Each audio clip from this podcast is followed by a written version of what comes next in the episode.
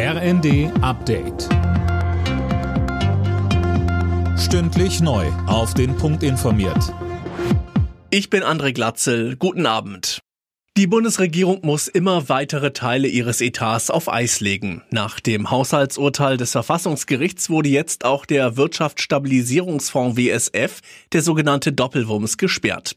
Michael Hüter vom Institut der deutschen Wirtschaft sprach im ZDF von einem richtigen Schritt. Die Verfassungsjuristen haben sehr deutlich gemacht, dass der ähnlich zu behandeln ist wie der Klima- und Transformationsfonds. Von daher äh, ist das richtig. Das ist eine Vorsorge, die er zu leisten hat. Aber es macht umso klarer und dringlicher, dass wir hier eine sehr grundsätzliche grundsätzliche Lösung brauchen und dass sich da alle gemeinsam auch den Kopf drüber zu zerbrechen haben. Deutschland liefert der Ukraine weitere Militärhilfe in Höhe von 1,3 Milliarden Euro. Das hat Bundesverteidigungsminister Pistorius bei seinem Besuch in Kiew gesagt. In dem Paket sind unter anderem vier weitere Flugabwehrsysteme. Der Nahostkrieg und seine Folgen für Deutschland sind ab heute auch Thema bei der Islamkonferenz in Berlin.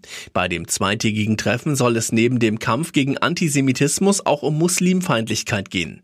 Bundesinnenministerin Faeser sagte zum Auftakt, man dürfe denen keinen Raum geben, die Muslime zur Ursache allen Übels erklären. Wer jetzt Stimmung gegen Muslime macht, unter dem Vorwand der Bekämpfung von Antisemitismus, der will uns spalten und nicht einen.